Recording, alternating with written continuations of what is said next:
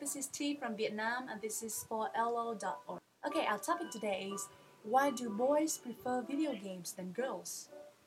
Well, in my opinion, I don't think that this is a matter of preference because many video games they are made like they are supposed to be for boys.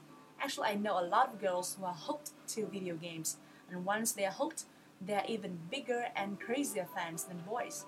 So if only video game makers can make more can make more games for girls and and market them, advertise them to girls, that can be a great idea business. How about you? What is your opinion?